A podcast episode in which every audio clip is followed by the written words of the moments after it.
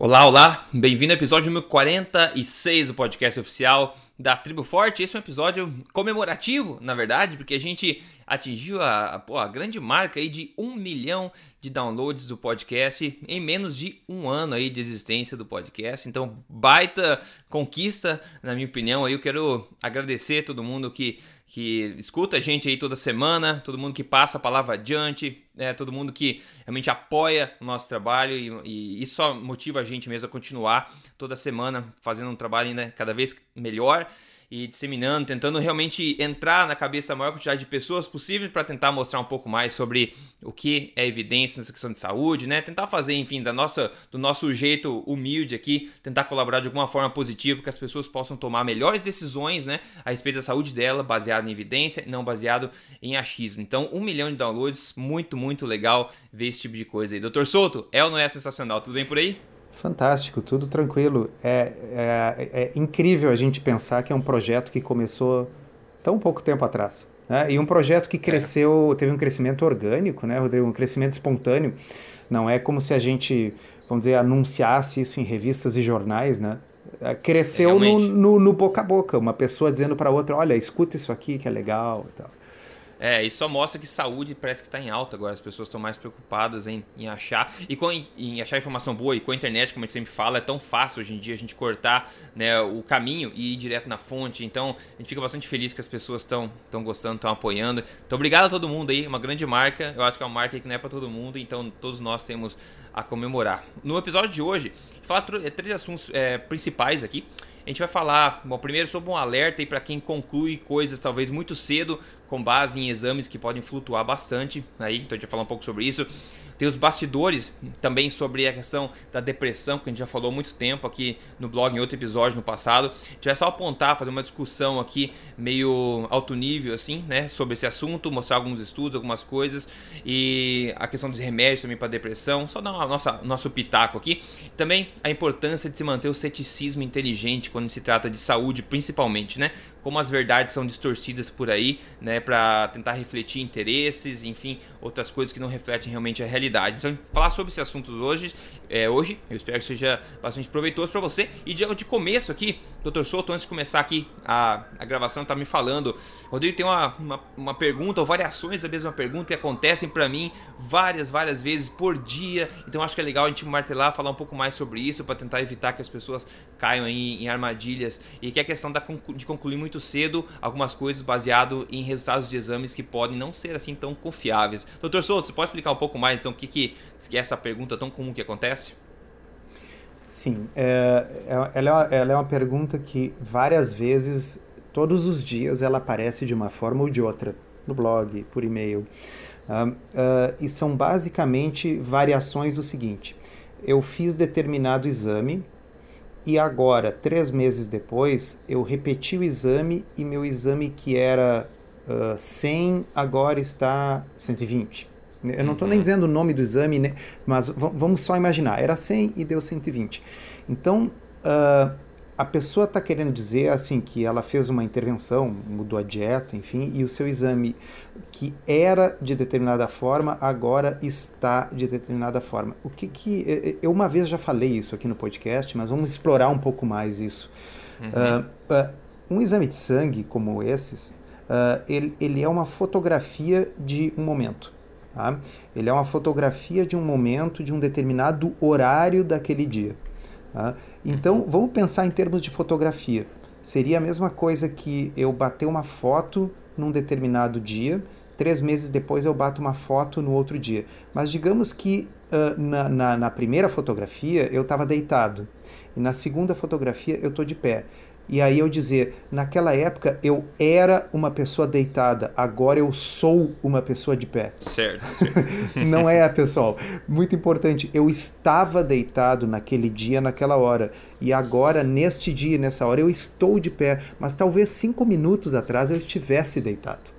Tá? Certo. Então, uh, aqueles de nós uh, que né, somos médicos e, e, e, trabalhamos em hospital, às vezes tem um paciente internado, a gente tem a oportunidade de seriar exames, tá certo? Um paciente que ficou uma semana internado e faz, digamos, os mesmos exames todos os dias. Tá? Uhum. Existem grandes variações. Rodrigo, assim, é, literalmente o paciente pode ter uh, uma glicose de jejum de 80 num dia e de 105 no dia seguinte, comendo uhum. exatamente a mesma dieta nos dois dias e tendo uhum. exatamente o mesmo peso, etc. Ah, os exames simplesmente flutuam. E a gente tem uma tendência de fazer uma, uh, uma narrativa para dar uma explicação causal para a coisa. Né?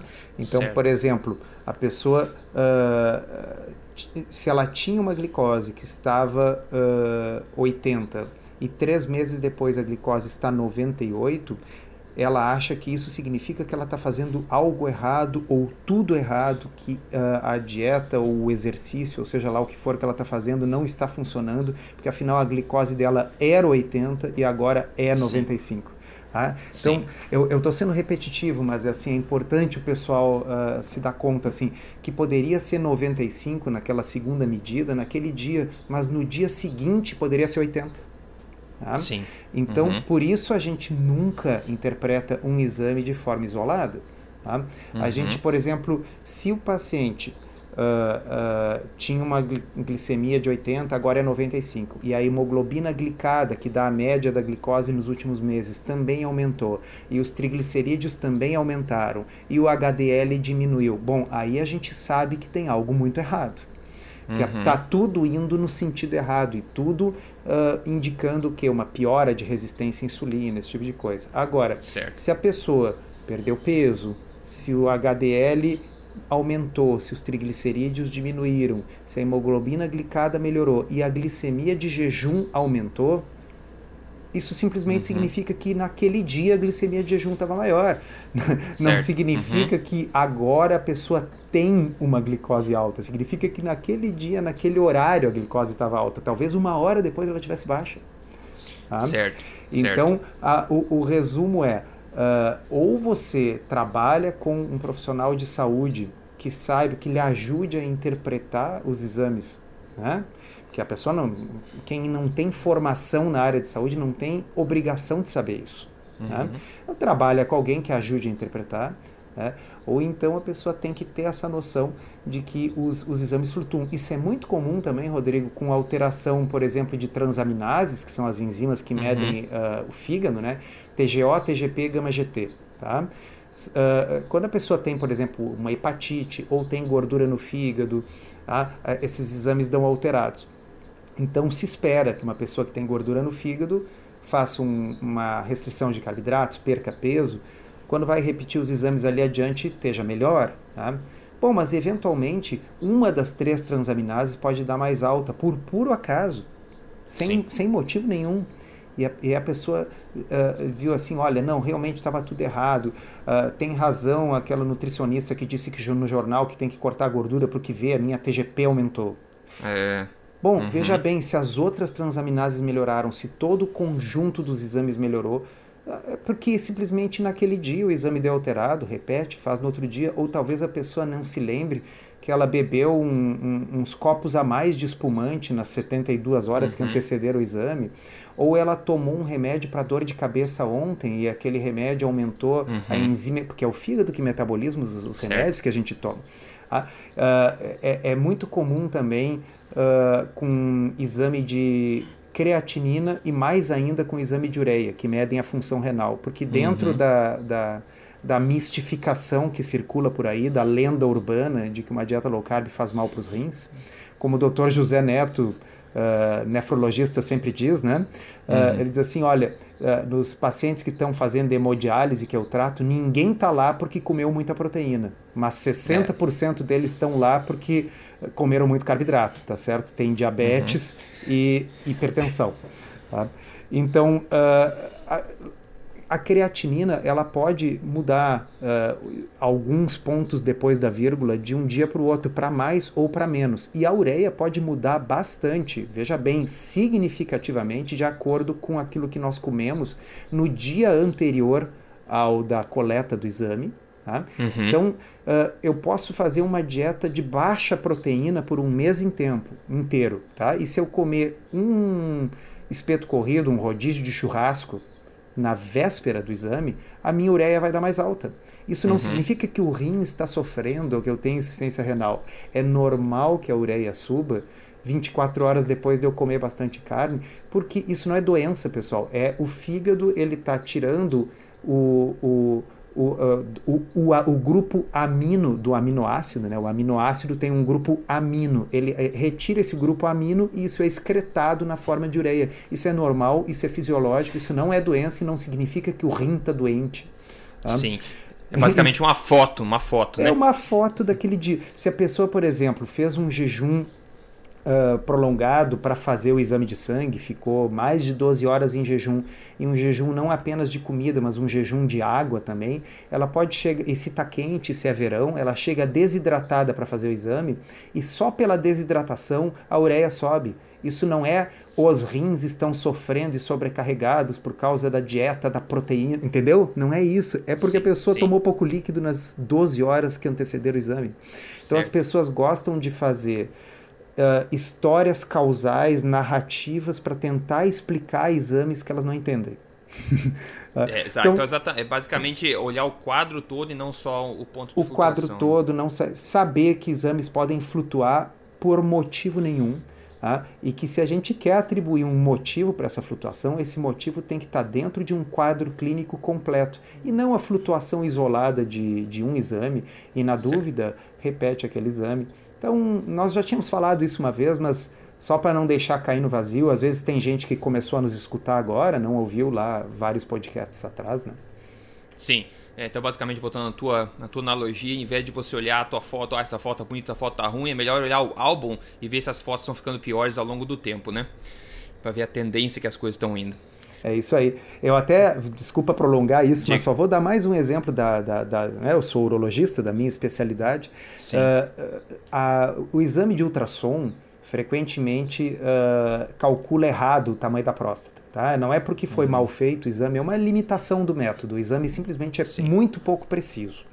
Então, quando acontece que o sujeito fez um exame no, um ano atrás e a próstata tinha 35 gramas, e agora esse ano a próstata tem 30 gramas, na realidade ela não encolheu, né? É, é, simplesmente há uma discrepância entre os dois exames. E é normal, uhum. porque eu acabei de dizer, não tem muita precisão essa medida. Agora, quando no ano passado deu 30 e nesse ano deu 35, uhum. doutor, o que, que eu posso estar fazendo? A minha próstata cresceu. Ela uhum. aumentou 5 gramas do ano passado, é, é, tá certo? Nas duas Sim. situações, provavelmente não houve nada. Ela não encolheu na primeira e ela não aumentou na segunda. Mas quando Sim. ocorre num sentido que a pessoa é capaz de criar uma narrativa causal na sua cabeça, quer dizer, eu estou ficando mais velho, o meu pai teve problema, então a minha próstata deve estar crescendo, e na realidade ela está simplesmente dentro da margem de erro de mensuração do exame. Certo, certo. Ótimo, acho que ficou bem claro o aviso, pessoal não se desesperar aí com resultados que flutuam, né? Vamos pular aqui para o primeiro assunto, que é a questão da, da questão da tratamento da, da depressão. Enfim, eu estava olhando na internet e, e eu vi um, um na verdade, uma meta-análise de ensaio clínico random, de ensaios clínicos randomizados, publicados em 2016, né, ano passado, no jornal The Lancet, né, é o famoso jornal respeitado, que avaliou todas as principais drogas para se tratar a condição de depressão, principalmente em crianças e adolescentes, né? Que é uma coisa séria e hoje em dia está tão comum, antigamente não era tão comum como hoje, hoje em dia está tá mais comum do que nunca essa questão da depressão. Inclusive, é, nos Estados Unidos é a segunda, drogas antidepressivas são a, a segunda mais receitadas pelos médicos nos Estados Unidos depois das estatinas, né? Então é, uma, é um problema bastante, bastante sério. E essa essa meta-análise, enfim, é, falou o seguinte. Bom, primeiro, eu vou postar os links depois para você, mas também tem um, o artigo que refletiu, né, que falou sobre essa meta-análise, foi publicado no Medscape, eu vou colocar o link também, fala o seguinte: primeiro, precisamos refletir sobre o fato de que o medicamento mais testado em ensaios clínicos com crianças teve apenas 10 estudos que preencheram os critérios da revisão. Dois medicamentos dos avaliados, né, tiveram apenas um único ensaio clínico controlado com placebo e sete tiveram apenas dois ensaios clínicos controlados com placebo. A conclusão de que o conhecimento sobre a eficácia e tolerabilidade desses medicamentos para adolescentes é muito limitada não surpreenderá a ninguém. Então, basicamente, com isso já estão dizendo que a, realmente a base científica por trás desses medicamentos todos, né, dos segundos mais receitados é, nos Estados Unidos para a população é muito fraca. E daí essa meta-análise conclui o seguinte, só para a gente colocar um pouco atrás da orelha, talvez pensar um pouco sobre isso. Quando considerando o risco-benefício, a relação risco-benefício de antidepressivos no tratamento agudo de doenças é, depressivas, essas drogas não parecem oferecer uma vantagem clara para crianças e adolescentes. Tá, essa é a conclusão, uma meta-análise de ensaios clínicos randomizados que analisaram os principais antidepressivos receitados é, que estão no mercado aí, que tem estudos científicos por trás, né? Então, basicamente, a, o objetivo dessa, dessa nossa conversa aqui é colocar uma pulga atrás da orelha, né? Porque é um dos grandes problemas da mentalidade, digamos, médica ortodoxa hoje em dia, que é basicamente remediação e gerenciamento de doença e não tratamento da causa, em pensar por que será né? Talvez essas crianças depressivas, será que a gente podia tentar alguma coisa que não seja danosa, no sentido de uma medicação com efeito colateral? É, então, doutor Souto, queria só pedir para você, afinal, você, você é médico, obviamente, né, com uma mentalidade um pouco diferente, claro, mas antes a gente partir para o próximo passo dessa, dessa, desse próprio assunto, né, que vai mostrar alguns indícios, enfim, que tem na questão que talvez outra, existe uma causa, talvez, que tem aí para esse aumento da depressão, né, eu queria saber opinião um pouquinho essa questão da, da remediação e, ou da de investigação da causa, o que, que você vê de dentro da, da bolha, digamos assim, dentro da bolha médica, qual que é a tua visão, particularmente sobre essa questão, nem só focado na questão de depressão e tal, mas da, dessa mentalidade um pouco mais ortodoxa da medicina ocidental, digamos assim, de focar mesmo na, na remediação, de quebrar, de, de, abafar o sintoma o mais rápido possível e talvez não investigar um pouco mais a causa. E por que que isso não acontece mais seguido do que deveria, talvez? um, eu, eu acho que tem que ver um pouco dentro de uma perspectiva histórica. Uh, na realidade, o, o, o, que houve é assim, a, a medicina saiu de uma, de uma situação onde existia muito poucos tratamentos eficazes, né? Uh, uhum. e, e aí houve um boom uh, no, no, na metade do século XX em que realmente se avançou muito. Né? Então, quer dizer, é dessa época que vem uh, os antibióticos, que, que mudou, mudaram a história das doenças infecciosas. Né? Uhum. É dessa época que vem os antipertensivos, né? que realmente uh, tiveram um impacto muito grande em uh, pacientes com hipertensão grave. Né? Um, e nós podemos pensar em, em, em, outros exemplos também de medicações muito Sim. eficazes, analgésicos, anti-inflamatórios, todos eles datam mais ou menos assim. Então houve um boom muito grande. Né? É, os americanos usam uma, uma, expressão em inglês que é o the low hanging fruit, né? Uhum, a fruta uhum. que está que tá pendurada na árvore embaixo, aquela que é só alcançar a mão e pegar tá certo? Então, normalmente, se a gente tem uma, uma árvore num local público, uma árvore frutífera, uh, a maior parte das frutas que está ali embaixo já foram apanhadas, né? Então, uhum. a, a, uhum. depois que as frutas a, próximas, as frutas baixas na árvore já foram apanhadas, vão sobrar aquelas frutas lá em cima, elas vão ficando cada vez mais difíceis de pegar, vou precisar uma escada cada vez mais alta. Então, a mesma coisa começou a acontecer na medicina uh, no que diz respeito às medicações e os tratamentos.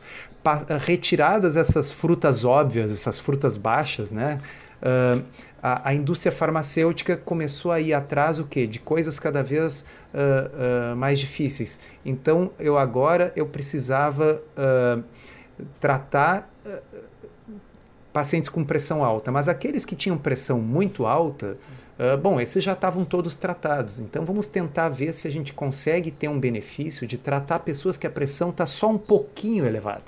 Tá? É, uhum. e aí começam a surgir esses ensaios clínicos randomizados que mostram benefícios muito pequenininhos, é. mas que são estatisticamente significativos tá? em uh, estudos patrocinados pela indústria farmacêutica. Tá? Sim, sim. Então, aí, uh, quando se, uh, se vai ver, a gente descobre, por exemplo, que às vezes a indústria faz vários ensaios clínicos e muitos deles o remédio não dá nenhuma diferença em relação ao placebo, mas esses estudos acabam nunca sendo publicados. Né? Então, uh, existe uma estatística de que apenas metade dos ensaios clínicos randomizados que são produzidos pela indústria farmacêutica jamais vêm à luz do dia, jamais são publicados. Porque uhum. a outra metade é a metade que não deu benefício.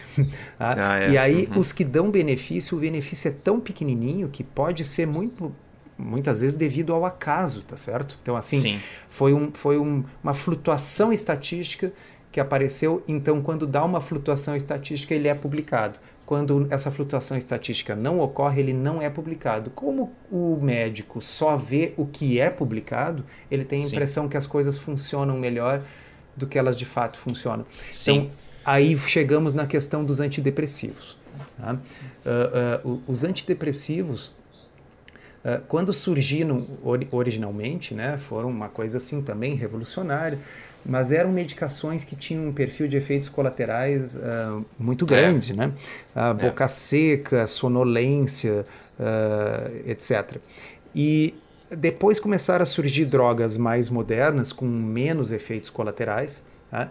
e essas drogas frequentemente elas eram comparadas em relação ao antidepressivo antigo. Tá? Uh, e, e não com, com placebo, muitas vezes. E aí, em relação ao antidepressivo antigo, as duas tinham um efeito parecido.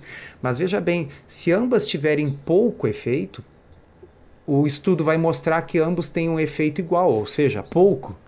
Sim. tá certo? Então, esse tipo de coisa aparece muito na literatura do, dos antidepressivos. Existe um livro uh, chamar. Uh, ele infelizmente não está traduzido para o português, mas para quem lê em inglês chama The Emperor New Drugs. Tá? As novas uhum. drogas do imperador, fazendo uma, uma piada com aquela historinha da, das novas roupas do imperador, né? Que uh, o imperador estava nu, mas ninguém tinha coragem de dizer que ele estava nu, né? Então aqui eles chamam as novas drogas do imperador, né? Uh, e é um livro onde o autor uh, ele expande o assunto de uma meta-análise que ele fez, né? Então o cara é uhum. é, é um pesquisador, ele fez uma meta-análise mostrando que se se publicasse todos os estudos sobre antidepressivos, não apenas os que já estavam publicados, mas aqueles que as indústrias tinham se recusado a publicar, Sim. a maior parte das vezes a conclusão é semelhante a essa que você acabou de ler, que a eficácia é praticamente uh, inexistente. Tá? Certo. Existe um subgrupo de pacientes onde parece realmente haver uma eficácia maior, que são os que têm depressão grave. Tá? Aquele sujeito que não está nem saindo da cama. Tá? Uhum. Mas para depressão leve a moderada, a eficácia uh, parece não ser tão grande e, principalmente, ela parece ser uma eficácia semelhante à que se obtém com determinadas terapias, como a terapia cognitivo-comportamental, né? certo. Né? daquilo que se obtém com simplesmente atividade física regular. Tá? É, e não tem é, efeito colateral muito, muito grave. não tipo tem coisa, efeitos né? colaterais. Então, vamos dizer assim, não, não se trata de dizer que nenhum antidepressivo funciona, isso não é verdade. É, e se a gente tiver um sujeito com uma depressão grave, quer dizer, o cara que não está nem saindo da cama e que está com risco de, de suicídio e tal, ele não vai sair para ir para academia fazer atividade física para melhorar a depressão. Tá? Sim. Agora, nós estamos falando daquele sujeito que está com uma depressão leve até moderada tá? mas que ainda pode ser convencido a fazer uma atividade física, por exemplo. Tá? Sim, Ou que pode, uh, no mínimo, ser oferecido a ele a alternativa: olha, nós temos a medicação que tem tais e tais efeitos colaterais, mas existem estudos mostrando que a eficácia é a mesma de fazer uma terapia cognitivo-comportamental, com um detalhe. Uh, fazendo a terapia cognitivo-comportamental, a chance de recidivar a depressão depois é menor do que tomando uhum. remédio. Ah, isso é verdade uhum. que eu estou dizendo. Sim. Ah, uh, bom, talvez a pessoa opte por fazer uma terapia cognitivo-comportamental. Sim. Ah, sim. Então eu acho que, que o, o assunto se presta, né, Rodrigo, a uma, uma crítica da, da medicina como um todo. A, a, a, o, o uso da medicação acaba sendo uma, uma saída muito fácil, né? aparentemente, quer dizer, a pessoa é só tomar um comprimido. Né? No entanto, uh, assim como a terapia cognitivo-comportamental parece oferecer uma chance menor de recidiva da depressão depois. Da mesma forma, a medicina começou a fazer isso com outras patologias. Ao invés de uh, tratar a dieta da pessoa com diabetes, vamos dar uma medicação que reduz a glicose e deixa a pessoa comer o que ela quiser. Tá? Assim, se a gente for pensar o que, que, move a indústria inteira, é a medicação, né? Mudança de hábito não, não vai mover economicamente uma indústria gigantesca como essa, né?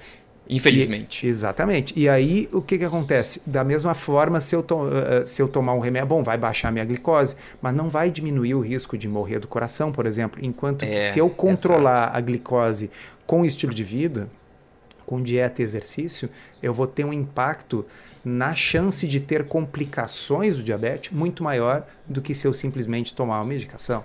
Não, quero pegar, eu quero pegar esse gancho exatamente. Você puxou para diabetes, você está falando, se você atacar a causa dela, você sim vai ter potenciais benefícios aí, longevidade, menos morte, do que simplesmente abafar o sintoma que é a tua alta do, do açúcar no sangue, por exemplo. Né? Você não, não para de gerenciar e você começa a investigar a solução do problema. Mas eu queria puxar exatamente o que você falou, só para mostrar outro lado aqui da, da questão da, da, depressão também. A gente falou da medicação, mas tem um outro lado também, que eu acho que é outra pulga atrás da orelha, tá, pessoal? Isso não é conclusão nenhuma, é uma pulga atrás da orelha que eu gostaria de ter, na verdade, essa perspectiva, se eu tivesse uma criança com esse problema, por exemplo. Então eu acho que é útil mencionar. E tem um artigo muito legal do Chris Kresser, de 2014, que ele menciona, ele fala sobre é, depressão como um sintoma de inflamação. E a gente falou isso no episódio passado já, vou ler só um trecho aqui do que ele fala. A ideia da depressão e outras doenças mentais como serem causados por uma, um desequilíbrio químico no cérebro, particularmente serotonina e norepinefrina, aqui do, da questão da, da depressão, no cérebro, é tão fortemente tatuado na, né, no, no no, no, no, no, senso comum coletivo, digamos, que é muito difícil de ir contra ele. Ele fala assim: claro que a indústria farmacêutica tem um, um, grande influência nisso tudo, né? E as drogas antidepressivas, ele fala aqui, é, são baseadas totalmente nessa teoria que essa doença é causada pelo desequilíbrio químico no cérebro e representam 10 bilhões de dólares no mercado americano, só no mercado americano. E o Centro de Controle de Doença americano diz que 11% dos americanos acima de 12 anos estão tomando antidepressivos, né? E eu já falei, são a segunda droga mais é, prescritas pelos, é, pelos médicos de lá. Bom, aí ele fala o seguinte: tem evidência do seguinte, reduzir, já que eles dizem que a depressão é por causa da, do desequilíbrio aí químico da serotonina e norepinefrina também, que eu não sei como é que fala em português, mas ele fala assim, reduzindo os níveis da norepinefrina, serotonina e dopamina. É noradrenalina não... em português. Ah, tá. Noradrenalina, ótimo, obrigado. Noradrenalina, a serotonina e a dopamina não produz depressão em humanos. Ou seja, se você for lá e reduzir isso, forçar a redução disso, não produz uma depressão em humanos, apesar de aparentemente isso acontecer em animais. Eles falam o seguinte: apesar de é, alguns pacientes de depressão terem baixos níveis de serotonina, noradrenalina, a maioria não tem. E vários estudos mostram que somente 25% das pessoas deprimidas têm baixos níveis desses neurotransmissores. Então isso já coloca uma pulga atrás da orelha. E, a, e, ele fala o seguinte, né? É um, talvez a depressão seja um sintoma de inflamação né, do, do corpo causada por outra coisa que não esse desequilíbrio químico. E, por exemplo, a gente pode ver o glúten, por exemplo, é algo pró-inflamatório, a gente já sabe, principalmente em quem é sensível e intolerante a essa proteína, né? E tem estudos que corroboram essa ideia. Novamente, para colocar uma pulga atrás da orelha. Então, tem um ensaio clínico randomizado, duplamente aí, cego e crossover, publicado em 2014. Eles pegaram um grupo de 22 pessoas de 24 a 62 anos que se report, é, reportaram se, se dar melhor em dieta sem glúten mas as pessoas não são celíacas, tá? Elas só reportam sentir melhores uma dieta sem glúten e separaram eles três grupos. O primeiro grupo receberia uma dose de glúten na alimentação por três dias seguidos, o segundo de whey protein, né, que não, não tem glúten, e o terceiro um placebo, também por três dias. A conclusão foi que a ingestão do glúten foi associada com o maior pontuação nesse inventário Spielberger de características de personalidade, enfim, e que é basicamente que as pessoas que tiveram essa ingestão de glúten tiveram maior pontuação no que aponta ter maiores sintomas de depressão, e eles concluindo assim que uma exposição de curto prazo ao glúten especificamente é, foi é, a, induziu é, sentimentos de depressão, tá? Nessa, nessa ensaio clínico randomizado. Tem um outro publicado em 2005 que fala, eu estudo bastante pequeno, né, em nove pré-adolescentes, adolescentes de 12 a 16 anos, com doença celíaca, esse já com doença celíaca, é o caso mais grave de intolerância ao glúten, né?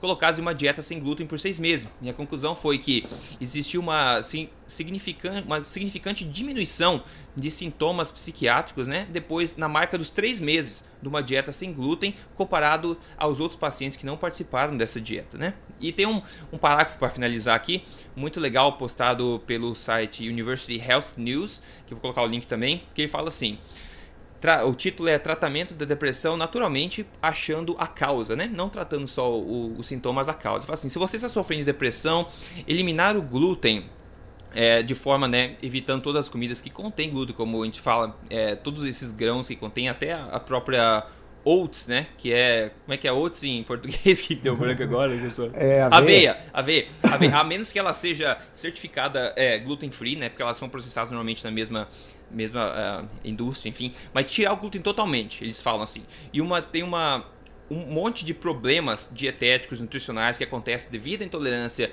ao glúten, né, ou devido à deficiência de minerais e de vitaminas, né, que podem apontar aí uma causa realmente da depressão. Então eles estão incentivando você investigar talvez algumas coisas que são fáceis de se investigar se você é uma criança assim. Por que não tentar uma coisa totalmente natural, já que a gente sabe que trigo, etc., não são coisas boas para saúde de qualquer forma, por que não tentar isso ao invés de entrar num caminho de prescrição de, enfim, de, de remédios, etc. É só, novamente, só uma pulga atrás da orelha, claro, você tem que avaliar com o teu médico, etc., mas a gente parece ter bastante evidências também apontando que alguma coisa tem a ver com a tua alimentação, com inflamação e sintomas de depressão e também outras coisas apontando que medica medicamentos aí para antidepressão parecem não ser tão eficazes como talvez apareçam aí no marketing, né? Então eu falei, é, uma, é bom colocar na mesa esse tipo de, de opção para que as pessoas que têm com esse problema possam ponderar e pensar realmente qual caminho que elas querem escolher, né?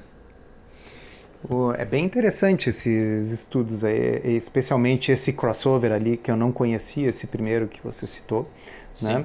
Porque uh, na realidade, por exemplo, é claro, se eu tenho um paciente celíaco, uh, e, e, eu retiro o glúten da dieta dele, ele é só pode melhorar, né?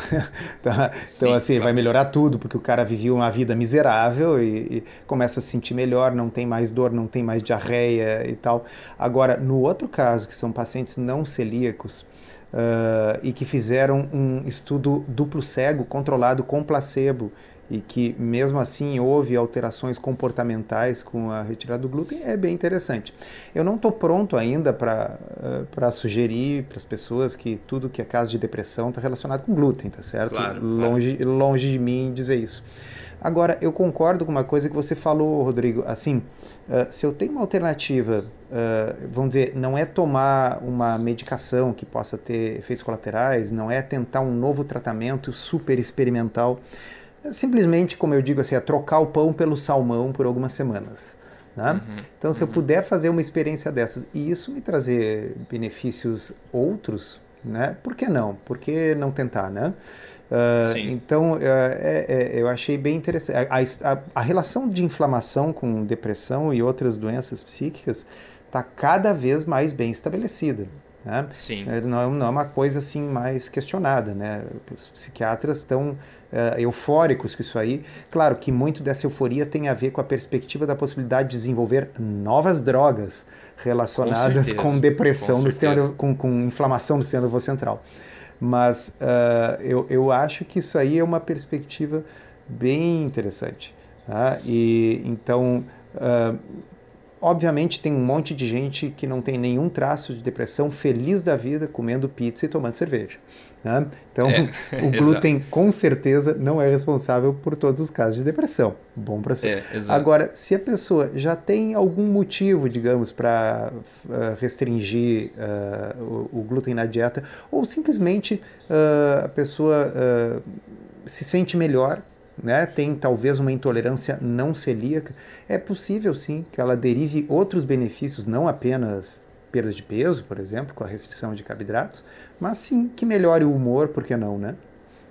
Sim, e é a questão toda é tentar ver a depressão como talvez um sintoma de alguma coisa errada que esteja acontecendo, né? Não como um fim em si próprio, não como uma, uma doença, alguma coisa genética, um distúrbio mental, que não tem nada que prova que é, na verdade, né? Só que a indústria quer que a gente acredite, né? Ah, tome esse remédio que vai solucionar. É, Mas talvez seja um, um, sintoma de alguma coisa mais grave acontecendo. Isso que o Chris Kresser fala nesse artigo, ele tem toda a razão. É um, é uma, é, é um, um fato incômodo no estudo da, da, terapia farmacológica da depressão o fato de que os antidepressivos têm mecanismos de ação completamente díspares e, no uhum. entanto, parecem funcionar. Né? Então, uns mexem na serotonina, outros mexem na noradrenalina, outros mexem na dopamina e outros mexem em outras coisas que não são nenhuma dessas três.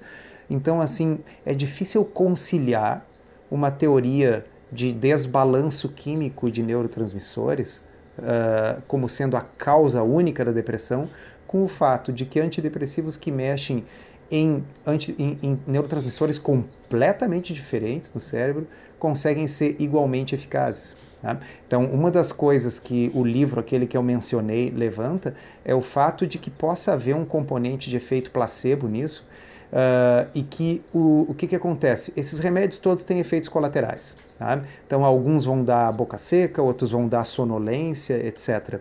Então, uh, no ensaio clínico randomizado, onde teoricamente um grupo está tomando o remédio e outro grupo está tomando o placebo, e nenhum dos dois sabe o que está tomando. Mas aí uhum. o sujeito toma o remédio e fica com a boca seca. Então ele sabe, hum, eu não estou tomando placebo, porque eu estou tendo um efeito colateral. Tá? Uhum. E aí o estudo deixa de ser duplo cego entende? É, é. E aí, como a pessoa sabe que ela teve, entre aspas, a sorte de ter sido sorteada para o grupo que está tomando remédio, não o placebo, ela automaticamente começa é. a se sentir melhor. Ah. Então, quer dizer, ela passa a ter um efeito placebo de achar que não está tomando placebo. Uhum. É, Olha que loucura. É, é loucura então, assim, o sentido. fato de eu estar convencido de que o que eu estou tomando não é placebo, esse fato pode ter um efeito placebo. Uh, e é. isso aí acaba podendo se refletir nas escalas de depressão que é a forma como a gente afere no estudo é. se o remédio está funcionando ou não. Então, isso explicaria por que remédios que têm efeitos completamente díspares acabam mostrando eficácias que são pequenas, como você falou, né? pequenas Sim. mudanças no score de depressão, né? que poderiam ser explicados, por exemplo, por essa falha no cegamento do estudo. Né? E isso uhum. explicaria por que, remédios com mecanismos de ação completamente diferentes parecem funcionar. É, é uma proposição uh, meio forte essa, mas talvez sejam os seus efeitos colaterais que sejam responsáveis pelo seu efeito aparente.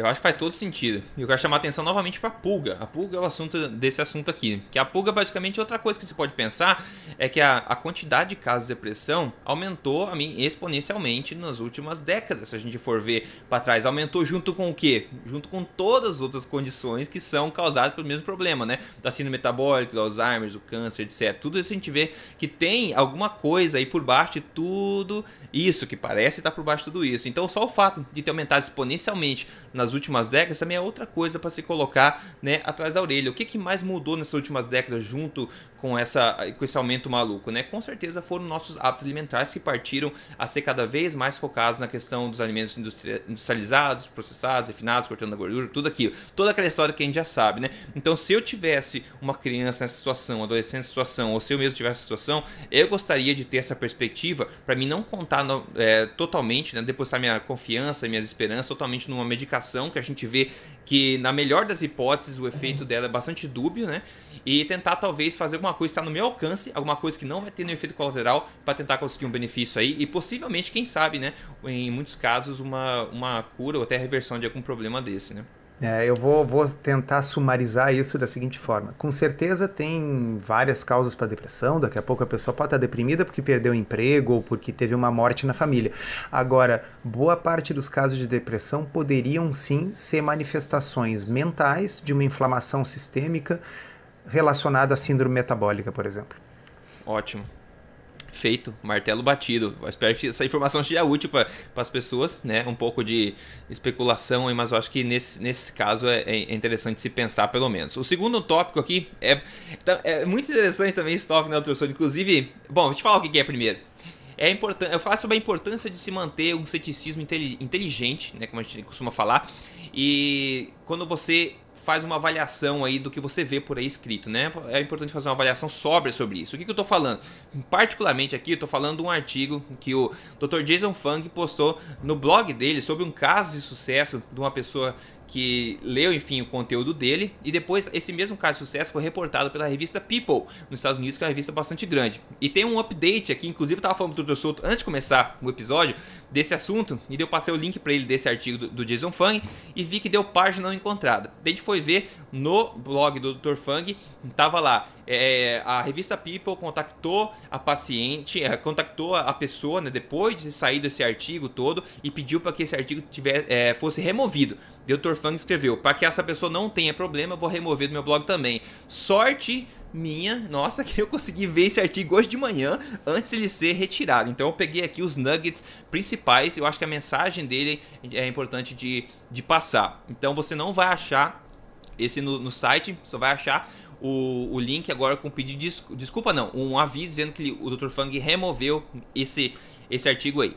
Basicamente a história é o seguinte, pessoal: o nome da mulher é Gina. E ela pesava 136 quilos e agora, agora ela pesa 54 e tem a foto dela. Incrível mudança, enfim, um caso de sucesso muito bom. Agora vamos ver o que foi reportado pela revista People, né, com base na entrevista que ela pegou com a Gina. Então a revista People colocou entre aspas assim como se ela tivesse a Gina tivesse dizendo. Bom, é, é, vou traduzir aqui simultaneamente.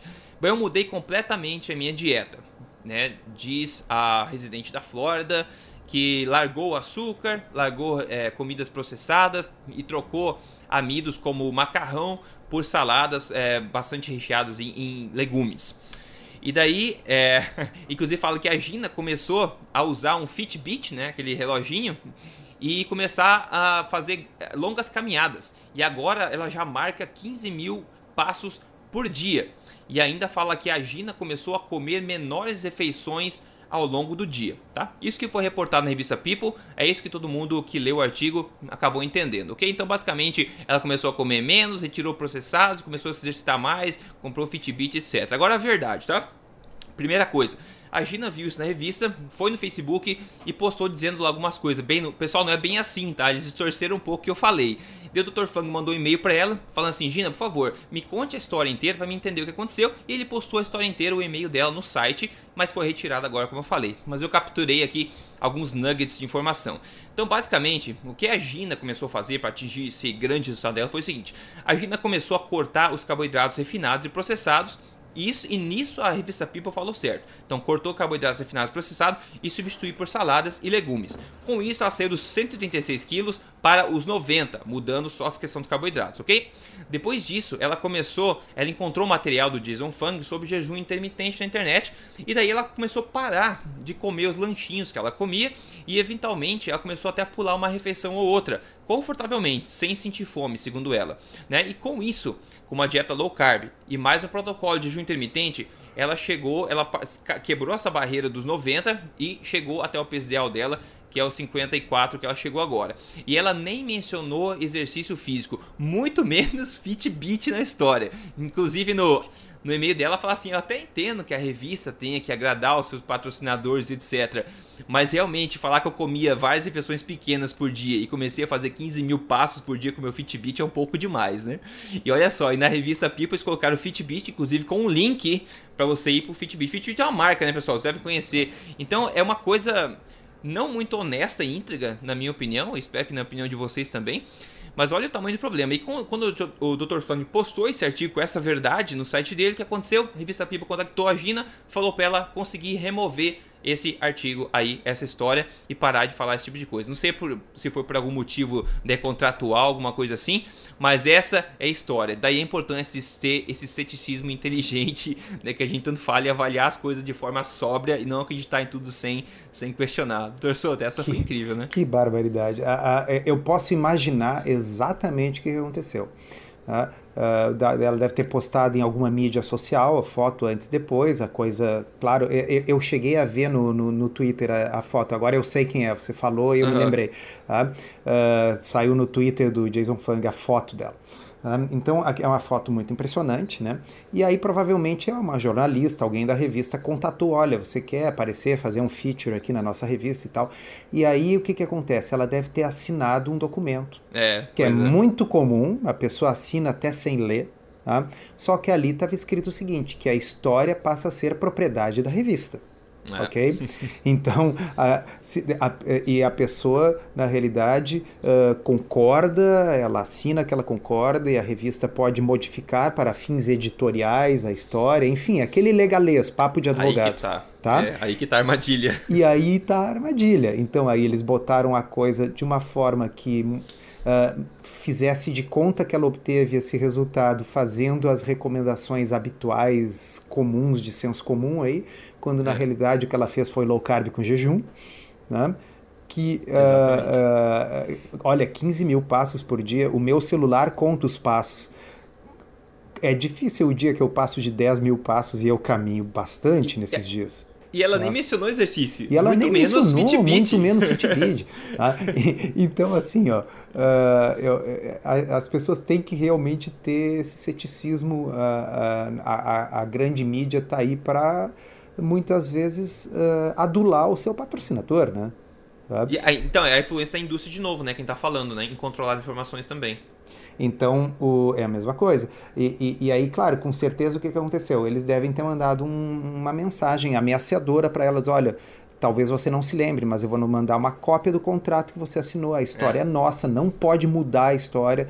Faça com que essa história seja imediatamente removida de qualquer outro blog ou site na internet e tal. Bom, e aí o Jason Fung removeu. A grande maravilha da internet hoje em dia é que qualquer coisa que apareça, alguém faz um print, né? Se caiu por um segundo, tá em cache. Em algum é, lugar já tá é, em cache, alguém tira print. Tá.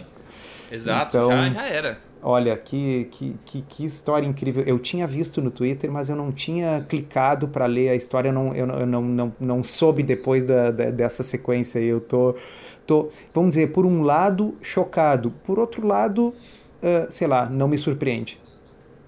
Esse é o, isso que é o pior, né? Não surpreende. Então, vocês fazem isso, um próprio relato exato da mulher, eles conseguem mudar praticamente todo. Imagino que eles não fazem com outros assuntos, né? Bom, deixa eu contar para vocês uma história interessante.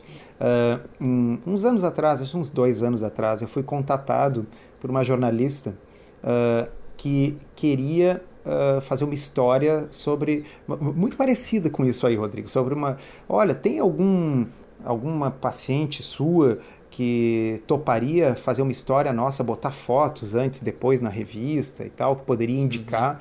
E eu digo, olha, tem, tem uma pessoa que eu sei assim que ela está muito entusiasmada, era uma menina que uh, uh, per, 20 anos e perdeu bastante uhum. peso, né?